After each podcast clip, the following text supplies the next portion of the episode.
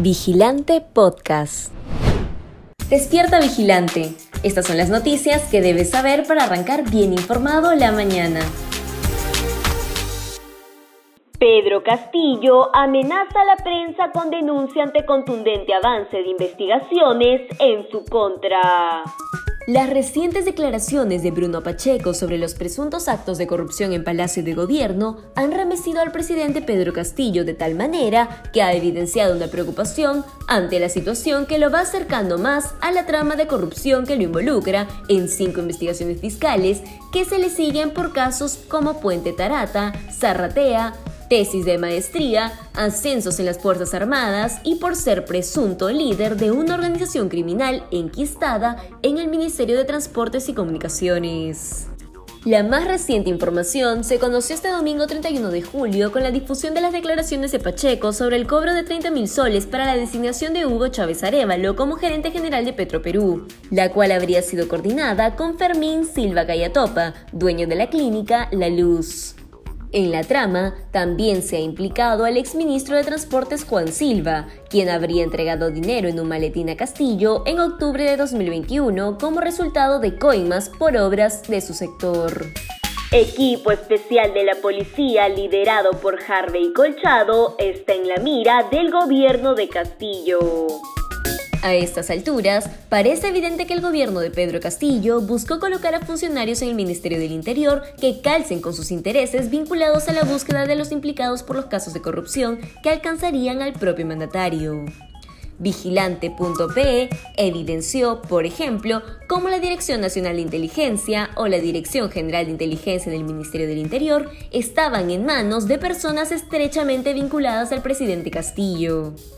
Pero esa situación tuvo un cambio drástico durante la breve gestión del exministro del Interior Mariano González, quien removió del cargo al jefe de la DINI y por otro lado, a pedido de la Fiscalía, formalizó la creación del equipo especial de la Policía Nacional del Perú, liderado por Harvey Colchado, esto para que apoye al equipo especial de fiscales contra la corrupción del poder, con la finalidad de avanzar con los casos que implican a Castillo y su entorno. Las primeras decisiones acertadas de González no gustaron para nada en Palacio, por lo que Castillo lo destituyó apenas 15 días después de haberlo nombrado. En ese contexto de incertidumbre, el grupo de Colchado y de fiscales que tuvieron su primer logro al conseguir la entrega del exsecretario presidencial Bruno Pacheco están bajo la mira. Sutran contrata personal recomendado por Palacio sin perfil ni experiencia en cargos claves. Ser amigo de la familia presidencial o haber participado en la campaña de Pedro Castillo bastaría para conseguir puestos de trabajo en el Estado. No es la primera vez que ocurre, puesto que durante el primer año de gestión del cuestionado mandatario se conoció como el Ministerio de Energía y Minas, el Ministerio de Agricultura o el Ministerio de Transportes fueron copados por personas sin trayectoria y sin idoneidad. Así, en vez de enmendar el rumbo y colocar funcionarios que ayuden a una gestión pública eficiente y transparente en el Ejecutivo, sobre todo en un contexto de crisis como el actual, el gobierno insiste en las contrataciones cuestionables, lo que petardea la meritocracia y la institucionalidad en el aparato estatal. El caso más reciente se dio en la Superintendencia de Transporte Terrestre de Personas, Carga y Mercancías, entidad adscrita al Ministerio de Transportes y Comunicaciones, y que, según la página oficial, está encargada de normar, supervisar, fiscalizar y sancionar las actividades del transporte de personas, carga y mercancías en los ámbitos nacional e internacional, y las actividades vinculadas con el transporte de mercancías en el ámbito nacional. Según la denuncia de la ex viceministra de Transportes Fabiola Caballero, la Sutran se ha convertido en una agencia de empleos del gobierno.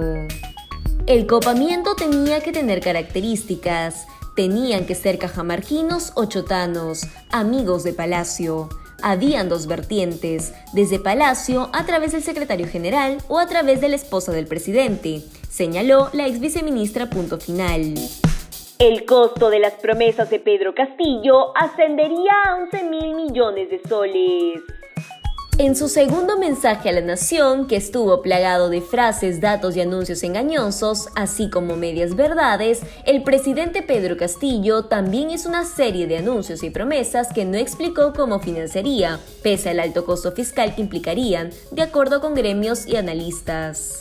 Según un cálculo inicial de la unidad de datos de 50 más 1, Grupo de Análisis Político, sumaría al menos 11 mil millones de soles el costo de 14 propuestas que hizo el mandatario, entre ellos proyectos regionales, bono alimentario, el Observatorio Vulcanológico del Sur, los bionegocios en la Amazonía, el desembarcadero pesquero artesanal de San Juan de Marcona, la atención a MIPES, los bonos habitacionales y el Hospital San Juan del Urigancho.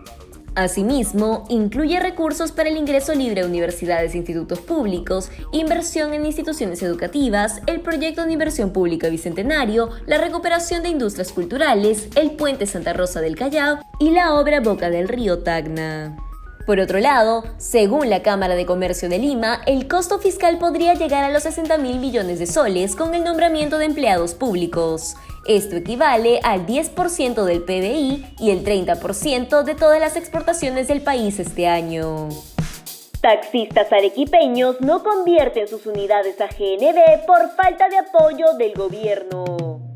El último mensaje a la nación del presidente Pedro Castillo despertó indignación y preocupación en el sector transporte. Esto se debe a que el mandatario mencionó la inversión que realiza el Ejecutivo para proveer de fondos al programa Ahorro GNB. Sin embargo, esta iniciativa excluyó a varias regiones nuevamente. Tal es el caso de Arequipa, que desde hace algunos meses viene solicitándole al Ministerio de Transportes y Comunicaciones un préstamo para que cada uno de los taxistas de la región conviertan sus unidades a GNB y así dejen de usar gasolina. Es preciso mencionar que esta conversión en los motores de los vehículos ha sido de gran ayuda para muchos conductores, pues el precio de la gasolina continúa muy elevado. Cabe señalar que el gobierno de Pedro Castillo asignó 150 millones de soles para que miles de taxistas se vean beneficiados con la construcción del proyecto especial de infraestructura de masificación del gas natural en nueve regiones del país. No obstante, 15 departamentos fueron excluidos de esta lista. Si quieres seguir informándote, te invitamos a revisar nuestra web vigilante.pe. No olvides suscribirte a nuestro canal de YouTube y seguirnos en redes sociales como Facebook, Instagram y Twitter. Ahora también podrás escucharnos a través de Apple Podcasts, Google Podcasts y Spotify.